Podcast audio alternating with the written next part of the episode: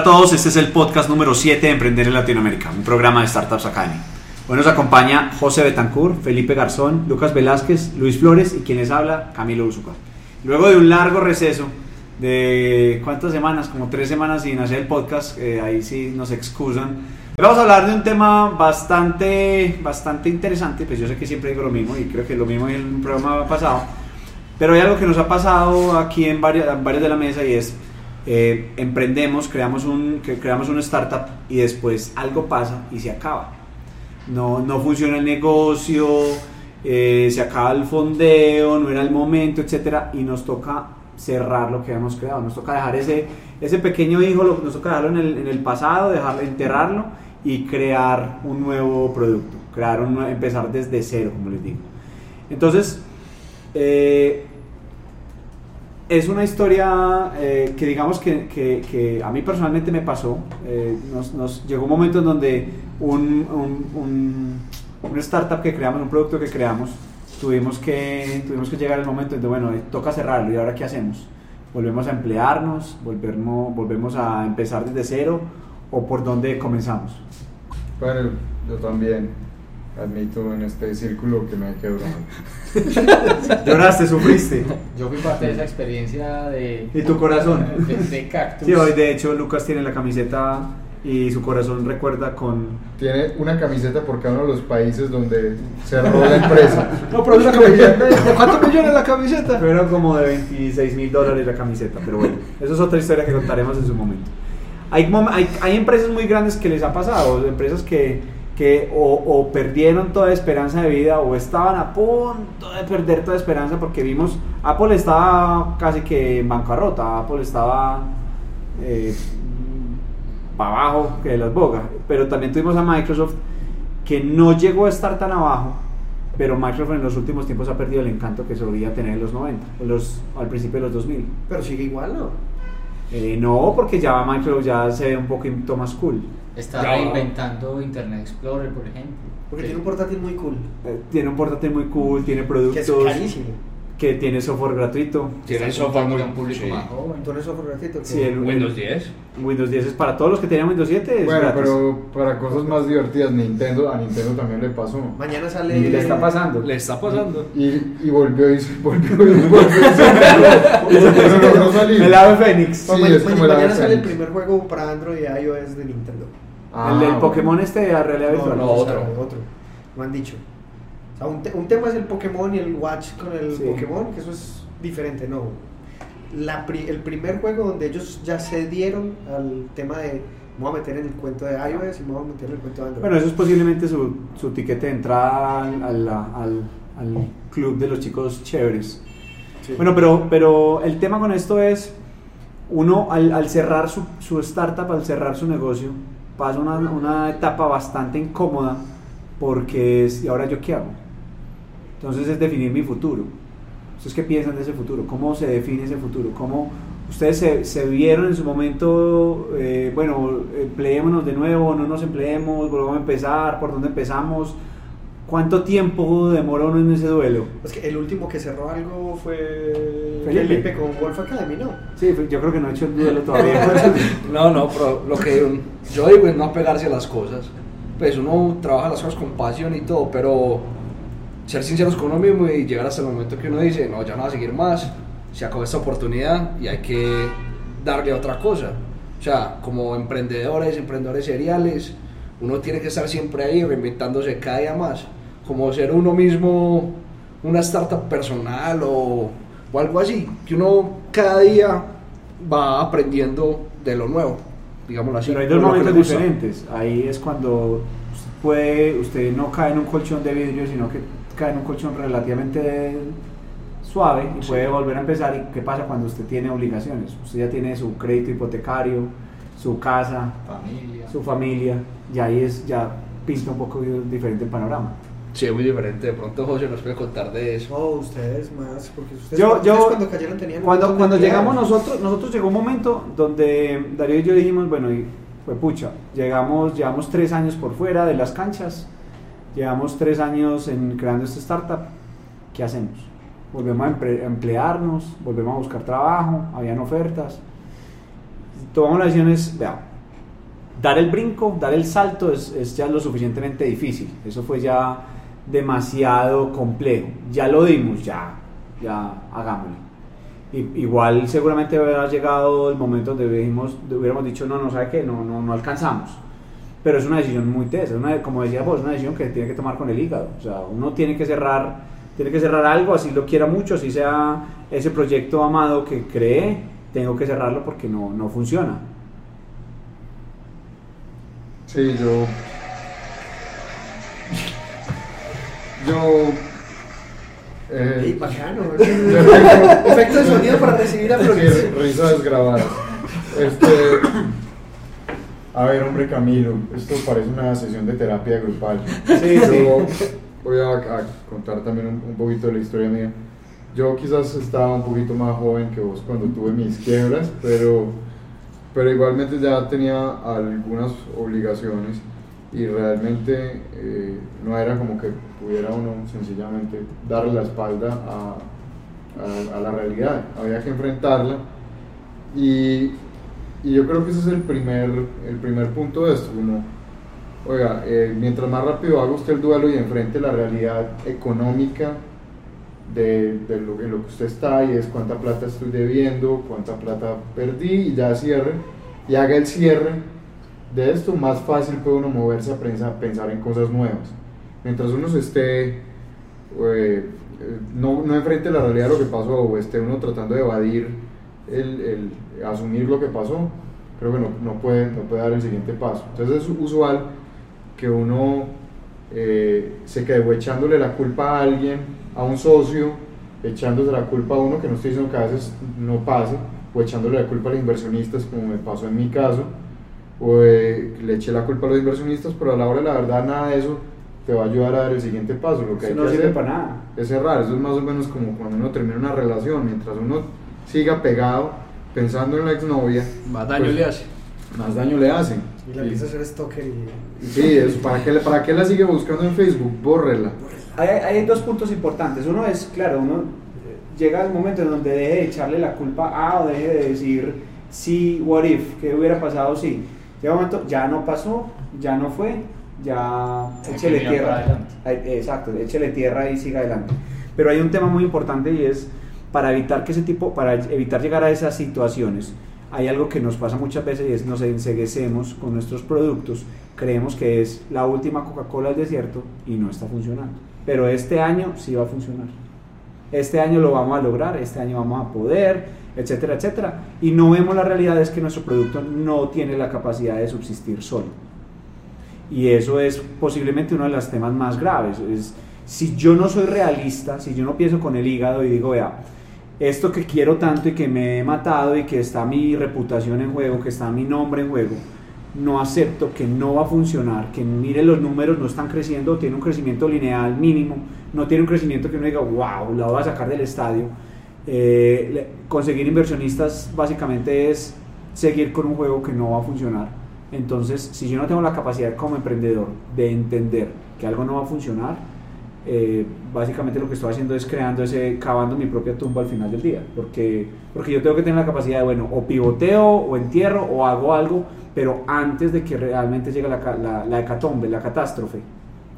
Mira, yo. um, sí, yo creo que a veces nos aferramos más de la cuenta a, a las ideas y ahí es donde yo siempre recomiendo precisamente tener uno algún externo que sea un mentor o un o armar una junta lo más rápido posible alguien que le permita uno mantener su objetivo y vea los números más allá de la pasión que uno le pone. La pasión de uno siempre hace la pasión por el producto por el problema que uno quiere resolver pero si uno tiene externos que son capaces de ver las cosas en blanco y negro tal cual como son creo que es el tipo de consejo a tiempo que uno le puede servir para saber cuándo para. Cuando le dicen a uno, mira, ya has cuatro veces perdiendo plata y realmente ninguna de las ideas que has traído eh, han funcionado, o sea, de pronto ya es el momento en que, en que parece. Porque uno seguramente va a seguir hasta que eh, virtualmente no pueda pagar o los salarios o ya no pueda pagarse uno. No puede pagar o- servidores, no o puede ya no pagar- pueda pagar la operación de la, de la empresa. Y pues ese punto seguramente ya es lo suficientemente tarde. Después estamos tratando de hablar del tema del comeback. Ahí estamos hablando del. Sí, por eso decía que parece una, una O sea, es- es un tema terapia. medio triste, es un tema medio triste. Lo que pasa es que eh, yo creo que lo del compact se puede. O sea, ya, ya lo que hablamos ahorita de, de- de Apple, lo que está intentando hacer Microsoft, lo que hizo Motorola, lo que han hecho tantas empresas a nivel mundial es eh, estar a punto o, o haber casi que muerto, haber estado en ley de bancarrota y, y volver. Es posible, pero, pero también hay que tener en cuenta eh, cómo evitamos llegar hasta por allá, que no tengamos que estar en las últimas, el- el- el, O sea, pero vos crees, por ejemplo, que BlackBerry lo va a lograr sacando el Android. Yo creo que BlackBerry, hay, hay casos donde obviamente no. va a poder. O sea, Polaroid, por ejemplo, lo intenta, Lo logró. lo logró. ¿Qué es lograr? ¿Qué? ¿Tiene nuevo producto, nuevo segmento? Y un Sí, éxito. Rotundo. cubo es un ex- le va bien. yo no sé si es un éxito rotundo o yo no sé si simplemente es extender un poco. no es, el- es eh, ejercicio de Kodak. Eh, extender un sí, poquito más la es muerte. expen- extender un poquitito, son pasos de. ¿Cómo es que Pero, patadas de pero, allá pero, abajo? pero, pero- pero, por ejemplo, Polaroid acabó con la acabó con la tinta y salió ¿cómo se llama el, Cube. No, pero lo que sacaron los usuarios para, para reemplazar la máquina y, la, y el papel. O sea, la gente la gente siguió haciéndolo. O sea, vos, vos terminás con el con la impresión. Pero ya, yo, había. no sé, ya- The Incredible, no sé qué es que se Sí, llama como un pero hay un. Hay un Entonces, ¿qué, hace, qué en haces con eso? Los usuarios te están pidiendo. Sí, están- pero ¿cuántos usuarios? Yo te voy a poner otro ejemplo. En Japón había una fábrica que hacía tizas. Las el Rolls Royce de las tizas de tablero. No eran marcadores, eran tizas. Eran tizas que escribían tablero mojado. O sea, unas super tizas. Crayoles, ¿qué se llaman? Eh, bueno, yo le digo tizas, no sé cómo. pero el, el tema es, la fábrica la cerraron. Y lo que hicieron todos los profesores de, de matemáticas, de física de- o universidades prestigiosas es comprar toneladas, kilos de esa tiza, porque se iba a acabar. Los, los usuarios lo siguen utilizando, los, los usuarios querían eso, pero ¿cuántos usuarios? ¿Cuántos usuarios están comprando la- las cámaras de Polaroid con respecto a las de GoPro? ¿O cuántos van a seguir como para de- demostrar que esa, esa fábrica, esa Pero marca... juega, GoPro ya se bajó al nivel de esas. No al mismo precio, pero ya se bajó. a Por eso, entonces una- ¿qué va a pagar con Polaroid? pero Va, a continuar innovando, pensaría. yo. Puede que sí, lo que pasa es que hay casos donde, hay casos donde BlackBerry, por ejemplo, no lo quiso ver. BlackBerry, si hubiera tomado la- el, el celular que sacó, lo hubiera sacado hace dos años, pues con las especificaciones, la historia quizás sería diferente. Pero ya llegó tres años tarde a la- al paseo. Yo no sé si él, si realmente tiene la capacidad. Lo que yo he escuchado es que BlackBerry sí tiene muchos usuarios y sí tiene unas redes internas atractivas, pero BlackBerry perdió todo el esplendor. Nokia. Nokia básicamente saca uno que otro feature phone, pero los celulares de Nokia no son lo que solían ser. Puede volver. Podría volver Nokia. Lo bueno es que no se dañen. Que daña el Vea, pero sa- sabe que todos los compacts tienen, tienen como un, un patrón. Eh, y es que, primero que todo, vuelven y se basan como en el propósito o la pasión con la que se fundó la empresa. O sea, no tratan de revivir los productos porque los productos son los que se mueren. Todos Sí. estos casos, si ustedes se ponen a ver, fue una línea de productos que se volvió obso- obsoleta o alguien le hizo una disrupción, entonces ya su línea de productos no tenía sentido en el mercado. Entonces siempre son los productos los que se marchitan. El problema es cuando lo que se marchita es el propósito, cuando se marchita la pasión del equipo que creó los productos. Claro, es que así es el análisis del comeback de Apple. O sea, pasar de más o menos 32, 36 líneas de producto a quedar con solamente 4, eliminando cosas que técnicamente probablemente están muy avanzadas al, al tiempo que son el Quick Take y el Newton, murieron en ese tema, pero se concentraron en los usuarios y no le apostaron a, a ese tipo de actividades. Y el volver, que es lo que, lo que vos decís de sacar la campaña de Think Different, pero para volarse hacia adentro, a todos los empleados de Apple entendamos que es que el, el- el core y el por qué estamos haciendo esto es por esto. Entonces, sí, es- lo, lo mismo creo que le pasó a, a Microsoft. Yo hablaba en su momento y espero que no me odien las personas que trabajan en Microsoft y que vieron esa etapa, pero llegó un punto en que Microsoft eh, la vida era muy fácil porque tenían prácticamente el monopolio. Entonces entrar a trabajar en Microsoft era trabajar no mucho y ganar mucha plata. Y resulta que lo que hace eso es que genera una cultura de tranquilidad y comodidad y se pierde, probablemente se pierde ese espíritu de seguir Sí. creando cosas y, y- y con seguridad es fácil perder el propósito de por qué se construyó la empresa. Cuando llega un montón de gente que no le tocó construir la empresa, sino que ya llegó en una etapa estable, pues lo más, lo más probable es que esa gente no llegue con la misma pasión.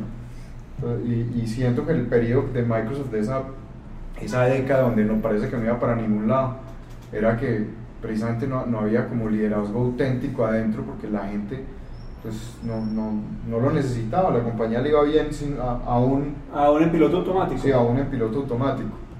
Y, y, y la reinvención de Microsoft creo que fue volver a encontrar gente adentro que tuviera pasión por, por resolver algunos temas. que Eh, tomara riesgos, que, que realmente... el tema de entretenimiento y la gran vertical de entretenimiento. Es porque la gente que pusieron ahí seguramente era absolutamente apasionada por el, por el, por los- el mundo de los videojuegos. Pero entonces para, para realmente para hacer un comeback, para volver, yo lo que tengo que ver es qué es, qué es esa, esa chispa o ese, ese pequeña destellos de, de, de, innovación, de grandeza, de chéveridad, digámosle así, tendría mi empresa. O sea, si yo tengo esa capacidad de, de reencontrarme y de omitir que, que tuve unos productos, o sea, no me enfoqué en los productos, me enfoqué en productos que no necesariamente estaban buenos. Y si yo como empresa, como grupo, tengo esa capacidad de encontrarlo, quizás puedo hacerlo. Si no, de pronto es muy, es muy complejo que lo haga. Y a veces el propósito no necesariamente tiene que ser el, el- la tecnología misma o, o el mercado, a veces sencillamente las ganas de ese equipo de personas de seguir trabajando juntas. Lo, he- lo he visto pasar también. De pronto en el caso de ustedes, eh, Camilo, precisamente eso fue lo que los llevó a, a- volver a, a- a emprender y a comenzar. Y era que se sentían bien trabajando juntos, eran un equipo de personas Tenían que muchas ganas de trabajar con Salvador. tenían- excepto No, y, y- no, y había, y había gente que queríamos, que queríamos estar con esas personas en, en la oficina, se generaba una sinergia interesante. Pero entonces yo veo, por ejemplo, los esfuerzos de, los esf- esfuerzos de BlackBerry. ¿Qué es esto de BlackBerry? Un celular. Un celular no es necesariamente suficiente para... Con teclado físico. Sí, el teclado es chévere, el teclado puede ser chévere, pero no necesariamente sea lo suficientemente radical como para cambiar el ritmo de una compañía que va en picada.